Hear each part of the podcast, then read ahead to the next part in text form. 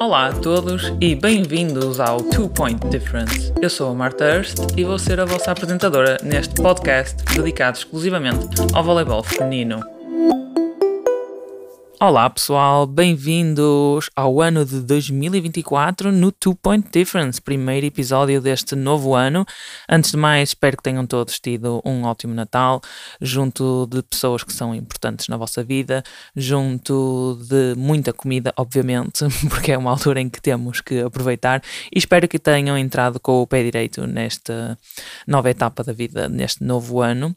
E vamos começar com um episódio que, não sei se vocês se lembram, já há algum tempo nós tínhamos falado nas redes sociais sobre fazer um episódio sobre este tema, que é a minha experiência enquanto treinadora e atleta uh, simultaneamente. Portanto, vai ser um episódio onde eu vou tentar falar um bocadinho sobre aquilo que eu sentia durante os meus anos enquanto atleta uh, semi-profissional e depois profissional, porque também nas minhas épocas no estrangeiro fui treinadora de algumas equipas de formação. E eu acho que, antes de vocês ouvirem este episódio, se calhar faria sentido também ouvirem o episódio com a Daniela Loureiro, porque nós abordamos uh, muito a, a faceta da Daniela enquanto treinadora, não só enquanto atleta, mas também ela exerceu durante muitos, muitos anos, muitas épocas, a função de, de treinadora na, nas equipas de formação. Portanto, ela deixou muitos conselhos e, e, muitas experiências, muitas visões e muitas, lá está, muito conhecimento de, de, toda essa experiência.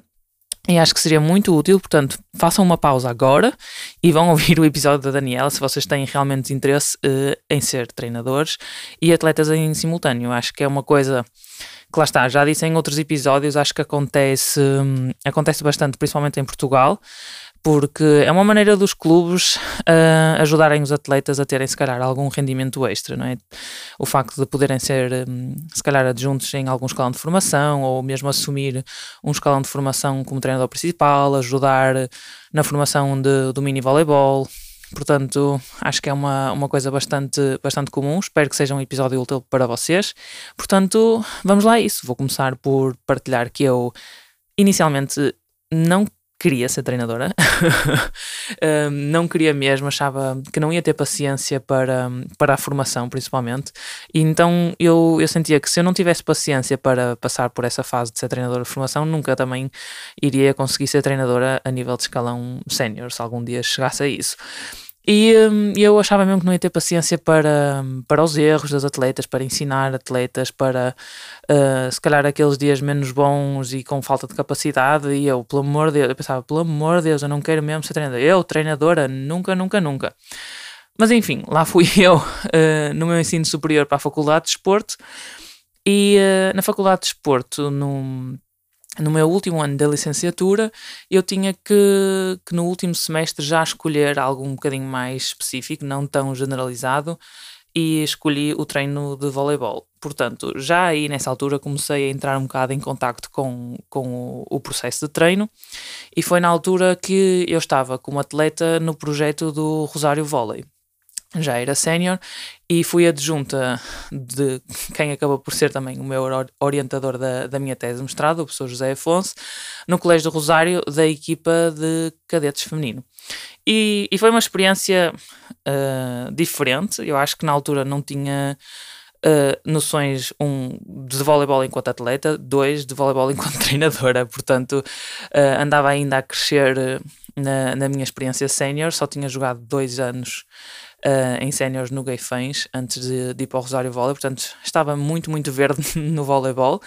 E hum, foi uma época de, de grandes aprendizagens e foi assim uh, o meu primeiro contacto com, com a área do treino. E, e, depois, durante o mestrado na Faculdade de Desporto, uh, continuei com, com a, a, especialização em voleibol.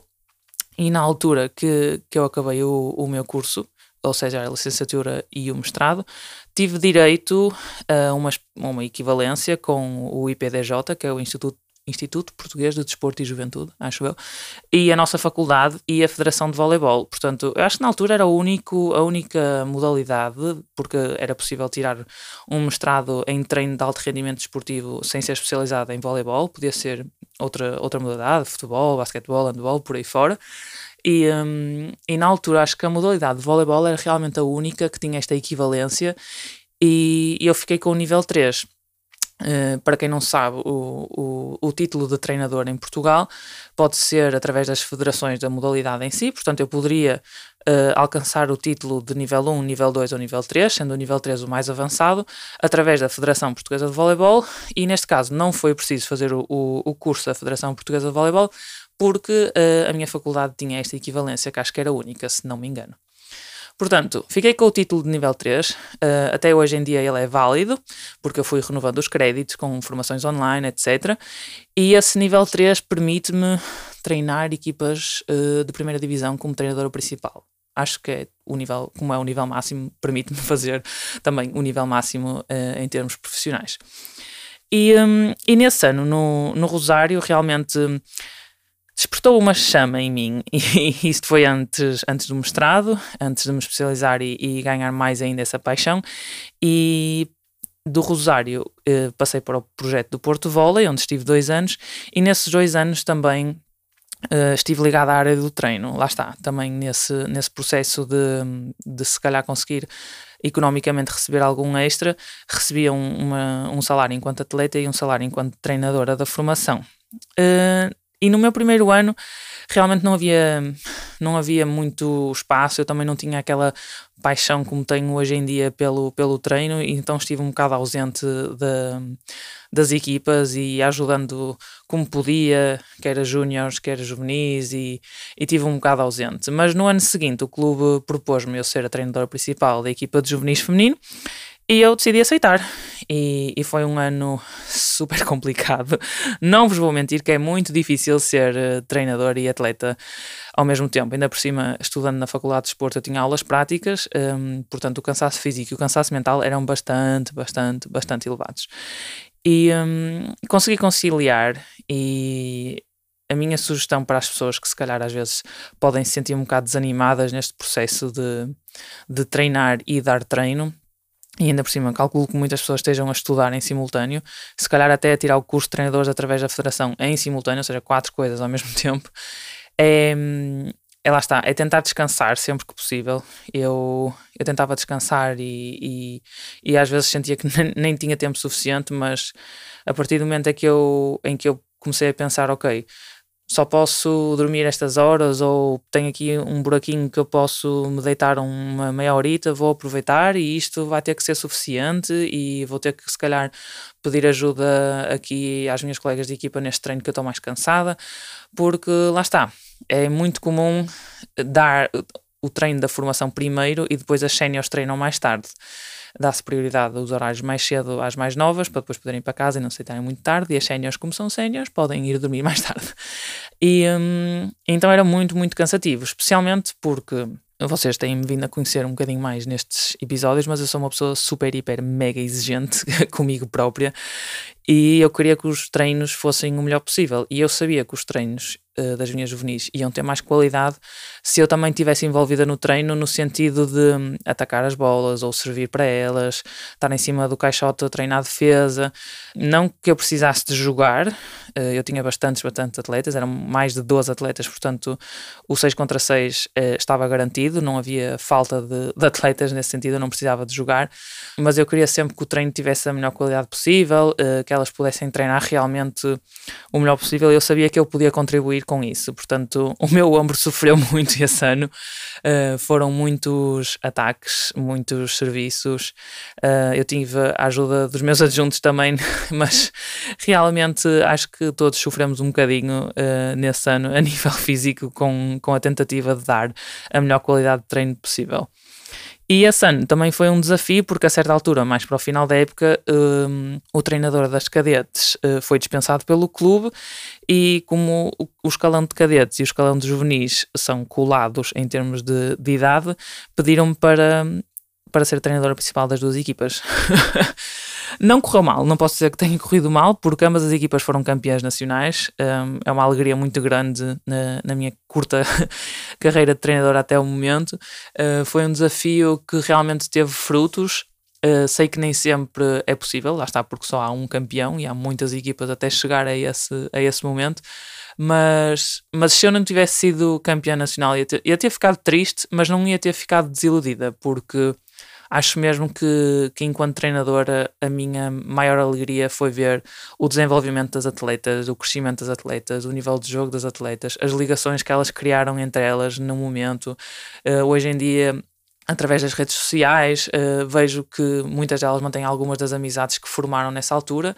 E realmente uh, na equipa de juvenis principalmente foi muito curioso porque foi uma equipa formada naquele ano com atletas vinda, vindas de vários clubes diferentes e de vários contextos diferentes e era uma das minhas preocupações ver como é que a equipa Uh, se ia conectar nesse sentido, tendo em conta que o objetivo era realmente ser campeãs nacionais e que para, para esse objetivo tão ambicioso era preciso uma conexão não só técnica e tática, mas também uh, emocional e social. Portanto, treinadores, Pode ser uh, complicado, mas se vocês realmente gostarem de dar treino, e eu sei que é preciso, e só vão, só vocês só vão conseguir dar treino e treinar ao mesmo tempo se realmente gostarem daquilo que estão a fazer. Portanto, nos dias em que, em que se calhar for mais difícil, e, e há dias que é mesmo complicado porque parece que elas não querem treinar e não querem treinar bem. eu sei que elas não fazem de propósito, mas uh, principalmente com, com escalões mais novos em que se calhar gostam de estar com as amigas e socializar, pode ser mais complicado. Mas, mas lembrem-se que vão evoluir muito, vão ter melhorias, se calhar no momento nem parece assim tanto, e vai ser uma experiência muito positiva para elas uh, enquanto pessoas, não só as atletas, mas enquanto pessoas. Eu acho que é isso que nós nos devemos agarrar enquanto treinadores: é querer que estas, que estas pessoas uh, desfrutem e aproveitem os treinos, que aprendam a jogar voleibol, que aprendam a estar em equipa, que aprendam vários valores que estão uh, intimamente associados a a uma modalidade e ao desporto no geral. E uh, foi essa a minha experiência em Portugal.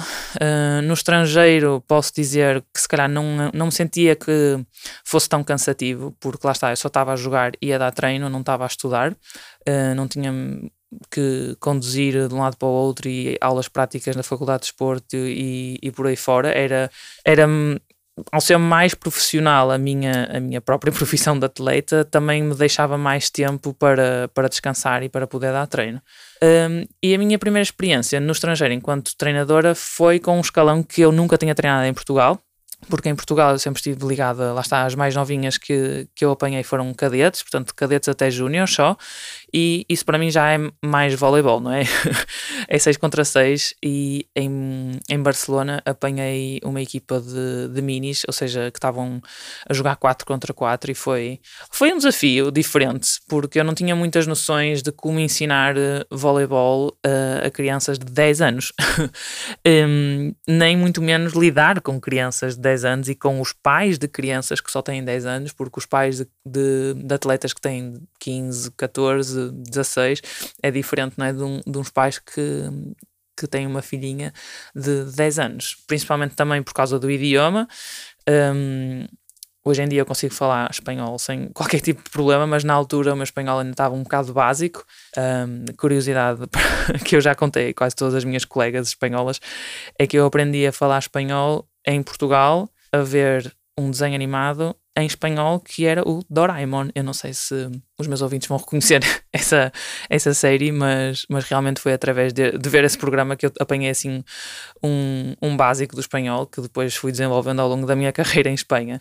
E, e em Barcelona, um, como Barcelona faz parte da Catalunha, ainda falavam catalão, portanto eu às vezes apanhava-as a falar catalão entre elas e a fazer as piadinhas e não sei o que, e eu ficava respirar fundo, vamos lá tentar voltar. Tive que pôr muitas vezes muitas delas castigo e elas não queriam treinar e só queriam brincar. Portanto, foi um desafio, foi um desafio. Acho que, que consegui ensinar aquilo que, que era possível ser ensinado.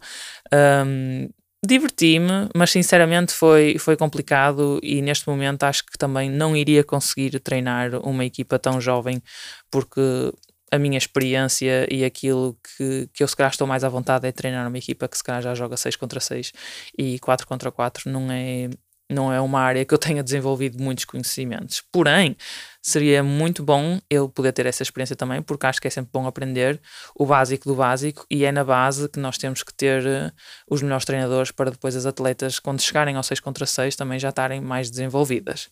Mas enfim, tirando a experiência de Barcelona, um, no ano seguinte fui para Aro, que é uma, uma cidade no norte de Espanha, mais perto de Bilbao, se calhar para quem conhece um bocadinho de geografia. E aí também, um, por iniciativa própria, pedi ao clube para treinar uma equipa de formação, porque lá está, eu em Barcelona tinha pedido, em Aro também pedi, e, um, e eles disseram que sim, que sem problema. E uh, era uma equipa de cadetes. Eu acho que em Espanha os escolões são um bocadinho diferentes em termos de nomes e idades do que em Portugal. Mas era uma equipa com, com miúdas por volta dos 12, 13 anos, penso eu. E, uh, e foi complicado porque na altura não tinha muitos atletas, acho que eu só tinha nove atletas. E o clube tinha decidido dividir equipa A e equipa B. E um, uma outra colega de equipa minha nas séniores tinha ficado com a equipa A e eu tinha ficado com a equipa B. Claro que às vezes nós fazíamos treinos em conjuntos, então eu tive que me adaptar e ser mais ou menos uma segunda treinadora. Um, depois, quando eu tinha os treinos sozinha, também era bastante complicado e tive que arranjar bastantes soluções para ter algum elemento de jogo somente com nove atletas. Portanto, passar de Barcelona, em que eu tive que me adaptar a, a, ensinar voleibol e táticas de 4 contra 4 e os jogos de 4 contra 4, uh, a passar para miúdas de 13, 14 anos, em que não tinham propriamente um, a técnica tão bem desenvolvida, ou seja, se calhar em Barcelona eu já tinha miúdas de 10 anos com mais controle de bola do que estas miúdas com 13, 14, portanto foi, lá está, ser treinadora são desafios constantes. Acho que, um, para além de ser treinadora e de ser desafiante por si só, o facto de ter conciliar com, com a minha performance e o meu, o meu descanso, o meu desempenho enquanto atleta foi, foi todo um mix de, de emoções, de pensamentos, de será que eu realmente quero isto, será que vale a pena, porque lá está, eu não queria desconectar-me da área do treino porque já tinha na minha cabeça que era uma ideia futura, portanto, não tinha pensado ainda a fundo uh, sobre uma carreira profissional enquanto treinadora. Hoje em dia posso dizer que vai ser, sem dúvida, o que eu vou fazer quando não conseguir saltar mais a jogar, uh, mas na altura ainda não tinha pensado muito sobre isso. Portanto, foi complicado. Acho que é uma gestão emocional complicada. Se bem que em Espanha um, este ano em Aro foi um bocadinho mais fácil porque hum, eu treinava primeiro, ou seja, eu, atleta, tinha treino e depois do meu treino é que dava o treino à minha equipa de cadetes.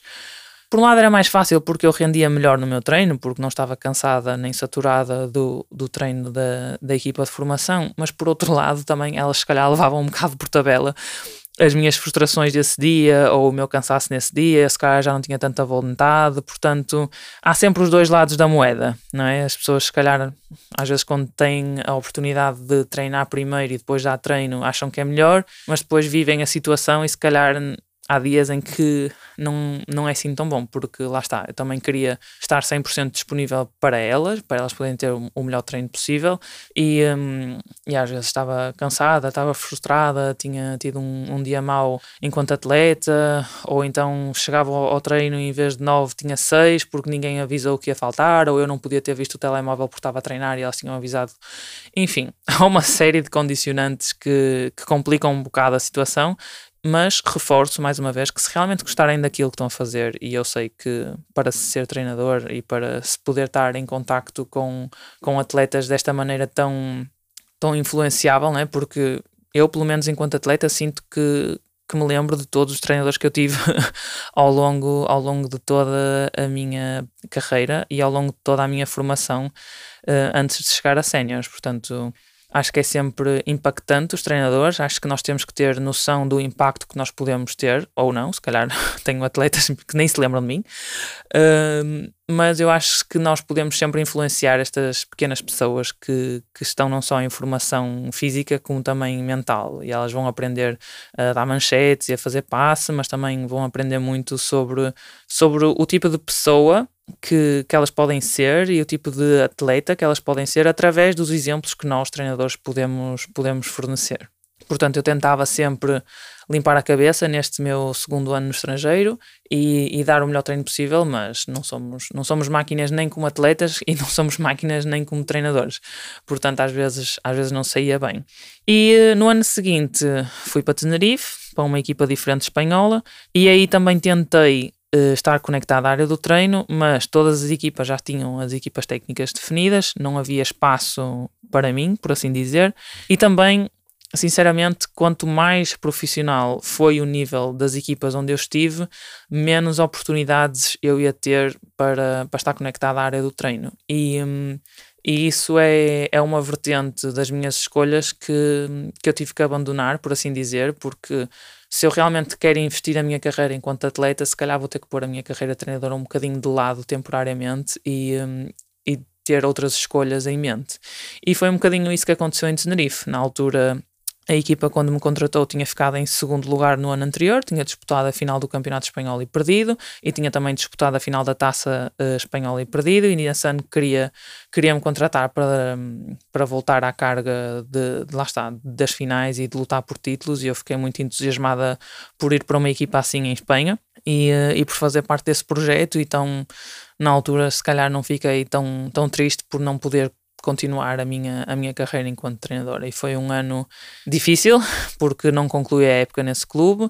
Fui para a Itália nesse mesmo ano, eh, na, na janela de transferências de janeiro, e aí não foi não havia sequer equipa de formação o clube só tinha só tinha a equipa sénior e, eh, e no ano seguinte voltei para a Espanha um, ehm, voltei para Aro onde estive dois anos e um, ehm, e lá está uh, era um sítio que já me conhecia que sabia que, que eu podia ser treinadora. Uh, apanhei uma nova geração de, de miúdas, porque um, as juvenis estavam sempre ao cargo do mesmo treinador, então eu fiquei outra vez com as cadetes, mas eram outras cadetes.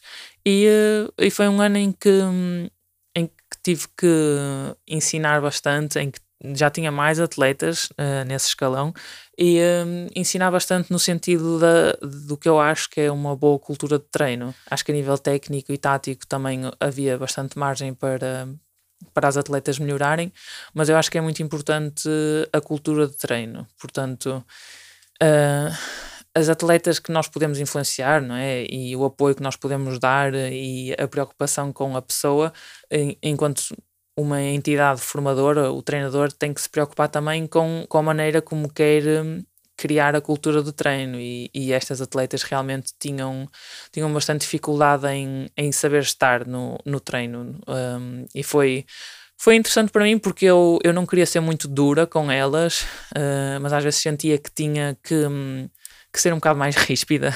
Na altura também já falava um bocadinho melhor espanhol, portanto estava mais à vontade para, para comunicar com elas. E, um, e acho que esse é sempre um equilíbrio um bocado delicado, porque nós queremos formar uh, atletas e queremos que a equipa se desenvolva, mas também queremos ensinar como estar dentro do campo, como estar no treino, um, e isso tudo é, é uma espécie de interação muito íntima. A, a pessoa em si, a atleta, a forma como a pessoa é é, é, a forma como a atleta é, funciona dentro de campo, o que elas aprenderam com, com outros treinadores e que trazem para esta equipa, as amizades que elas têm. Ou seja, ser treinador de formação é, é uma aventura. Acho que não há, não há propriamente outra, outra maneira de descrever a situação. Acho que dizer que é uma aventura é a palavra mais adequada. Eu gostei muito das minhas aventuras. A partir dessa altura, não consegui ter mais contacto com, com a formação a minha carreira de treinador ficou em stand-by, porque lá está, como disse há, há pouco, quanto mais profissional o nível, menos oportunidade há de, de ter tempo livre para, para ter uma, uma própria equipa e os horários ficam incompatíveis, a energia não é suficiente e realmente também o próprio clube em si já nem, já nem pondera tanto essa questão porque querem contratar a atleta, não vão contratar a atleta porque ela também é treinadora. Um, e sendo assim, depois de, de, duas épocas em Espanha, fui para a Alemanha, aí tive zero contacto com a área do treino. Se bem que no final da época, uh, da minha época na Alemanha, voltei para Portugal e tive uma experiência super interessante que foi treinar uma equipa masculina sénior. se calhar vocês não estavam à espera, se calhar vocês não sabiam ou se calhar já sabiam. E porquê é que eu fui treinar uma equipa masculina uh, sénior? Foi uma equipa da terceira divisão. Na altura, um, o meu irmão estava nessa equipa, que é o Real Clube Senhorense, que eu agradeço imenso a experiência porque gostei muito. É, é um clube que eu tenho muito carinho, um, trataram-me super bem, um, não só a, a, diretiva como também os atletas, ou seja, fui super bem acolhida. E, hum, e foi mesmo interessante porque eu pensava que o meu irmão estava a brincar comigo. Ele disse: Ah, a tua época já acabou, podes vir para aqui um, ser nossa treinadora. E eu pensava que ele estava a dizer isso a brincar, porque não sei, eu, se calhar a pessoa que estava à frente da equipa não, não, não era tanto do agrado dele, ou faltava muito, eu sei lá. Mas pelos vistos não tinham mesmo treinador. E, um, e, era uma equipa que treinava duas a três vezes por semana, uh, num horário super pós-pós-laboral, ou seja, acho que era, havia treinos das 10 às 11 e meia da noite, ou então 10 e meia, meia-noite. Super tarde, às vezes eu já tinha jantado, já estava quase a dormir no sofá e tinha que me levantar e, e ir a dar treino, e foi muito interessante porque é muito diferente treinar uh, juvenis feminino né? e séniores masculino. um, tentei adaptar-me o mais rápido possível. Também falei bastante com, com o capitão de equipa sobre mais ou menos a, a, a, as ambições da equipa e, um, e foi bom. Foi, foi, foi tão diferente, é, é mesmo curioso. Um, primeiro porque fui ser treinadora do meu irmão, já a esse ponto é, é uma relação diferente, não é? Mas acho que foi bom, também podemos uh, aproveitar mais tempo juntos, que normalmente durante, durante as minhas épocas não tenho assim tanto tempo para ver a minha família. E, e foi, foi interessante também porque o masculino acho que, que dá para dá para abordar o treino de forma diferente. Acho que a comunicação é diferente.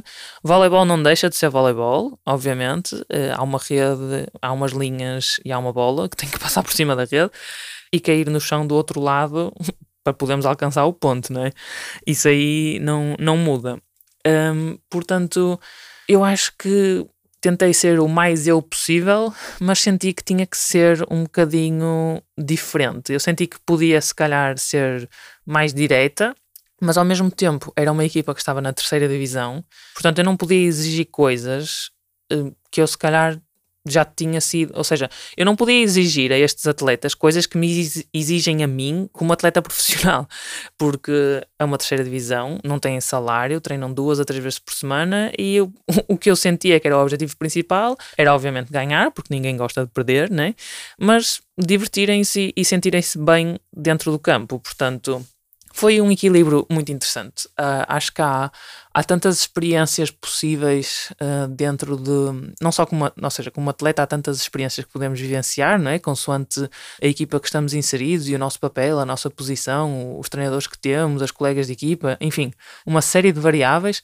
Mas como treinadora, estando fora, uh, acho que há, essas variáveis multiplicam-se tanto porque nós temos de estar atento a todos os atletas que têm todas essas variáveis. Portanto, um, a, diferença, a diferença é muito grande de, de treinar juvenis eh, femininos de séniores masculinos, mas eu, eu sentia a mesma diversão, eu sentia a mesma paixão. Eu gostei muito de ver a equipa melhorar, uh, os atletas também a sentirem-se mais capazes de fazer coisas melhores, mais consistentes. E, um, e obviamente ganhar com eles, não é? Ter, ter jogos competitivos é, é muito diferente estar num jogo do masculino em que eles realmente reagem de uma forma bastante efusiva a certas coisas e uh, ver como é que eles lidam com a arbitragem, com os adversários e, e realmente ser uma treinadora num ambiente masculino, que um, tenho a certeza que, que há poucas.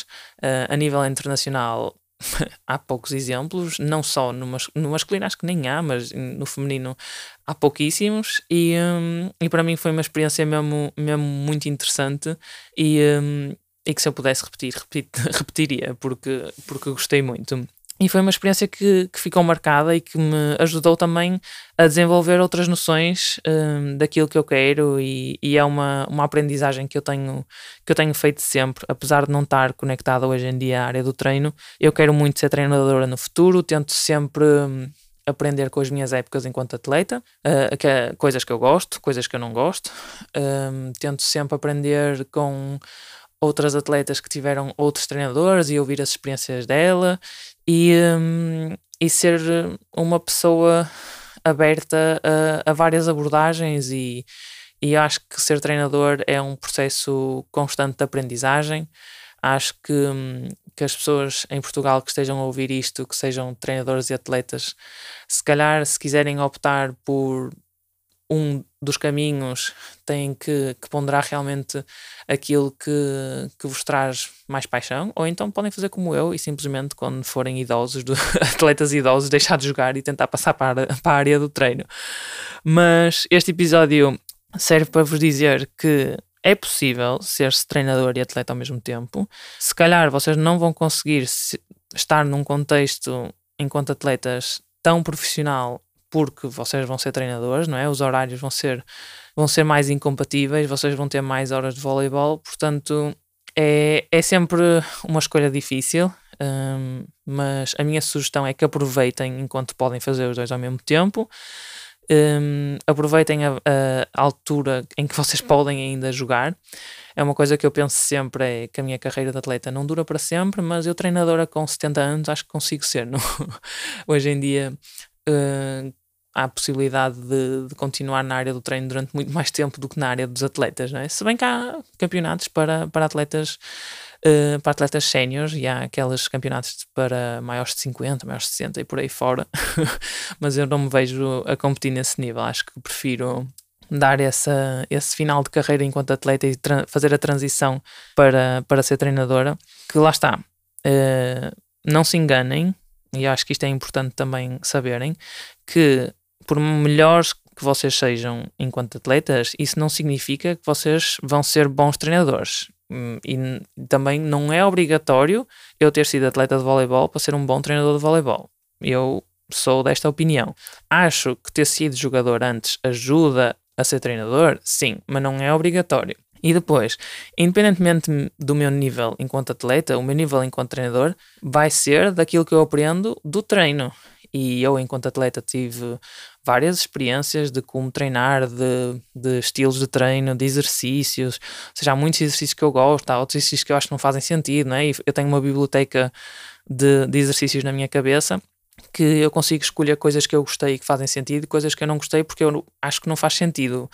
Um, mas independentemente de eu ser boa ou má jogadora, eu não vou ser boa ou má treinadora por causa disso. Eu posso não saber jogar voleibol e ser uma excelente treinadora, eu posso ser a melhor atleta do mundo e ser uma péssima treinadora. Portanto, estudem, uh, aprendam com outras pessoas, aprendam com as vossas próprias experiências, os vossos sucessos, os vossos erros, e eu acho que, enquanto treinadores, acima de tudo, também estejam disponíveis a aprender com os vossos atletas. É, é um conselho que a Marta Atleta dá aqui aos possíveis treinadores: é estejam disponíveis para ouvir os vossos atletas, para aprender com os vossos atletas. Eu tive uma experiência muito curta enquanto treinadora, mas eu Marta, treinadora, aprendi muito com todas as minhas atletas e os meus atletas da minha equipa sénior. E eu, Marta Atleta, também aprendi muito com as minhas atletas. Portanto, eu acho que é que é uma via de duplo sentido. Acho que nós, enquanto treinadores, podemos aprender muito com as atletas e as atletas, sem dúvida, podem aprender muito connosco. Portanto, aproveitem isso. Sejam abertos. Acho que hoje em dia é muito importante haver um canal de comunicação aberto e estabeleçam o limite, porque eu acho que às vezes damos a mão aos atletas e eles, e eles querem o braço, o braço todo. e estabeleçam esses limites, e, e acho que de, das melhores épocas que eu tive enquanto atleta foi com treinadores que me possibilitavam comunicar com eles, expressar uh, as minhas dúvidas, as minhas questões, uh, as minhas angústias no treino, e, um, mas ao mesmo tempo que eu sabia qual o, o meu limite, ou seja, eu uh, reconheço que há uma hierarquia e eu, enquanto atleta, estou abaixo do meu treinador na hierarquia. Portanto, chega um ponto que se o meu treinador diz A, é A, mesmo que eu acredite que seja B.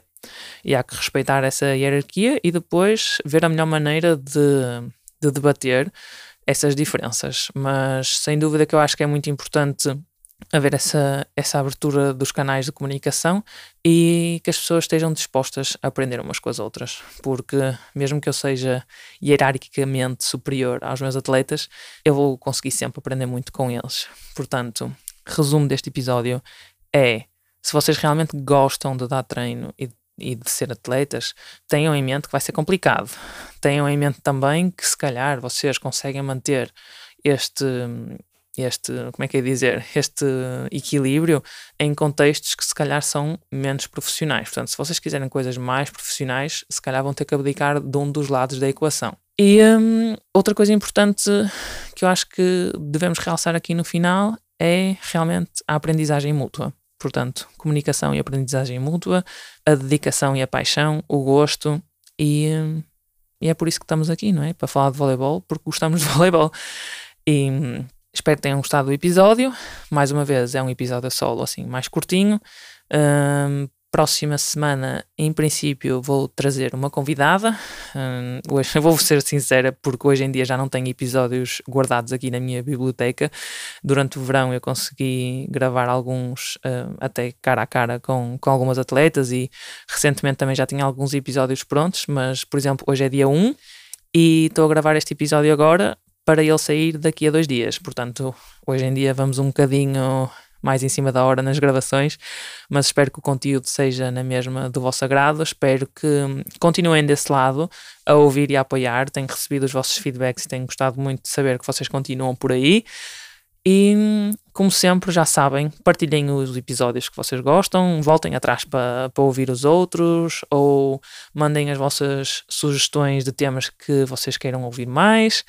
Uh, já sabem que podem mandar mensagem no Instagram que é literalmente o meu nome, eu digo sempre isto, é Martha Hurst, vocês podem procurar, mandem mensagem, uh, podem fazer perguntas lá, podem fazer perguntas nas plataformas de streaming que vocês ouçam este episódio e eu fico à espera de todos os vossos feedbacks. Um, espero que esta primeira semana do ano seja uma boa semana. Não sei se vocês todos já voltaram aos treinos, não sei se ainda estão a descansar. Espero que tenham aproveitado para descansar. Eu tive o jogo dia 22 e ganhamos, e depois tive o jogo dia 31 e ganhamos. Ganhamos os dois jogos 3-0, portanto eu estou contente.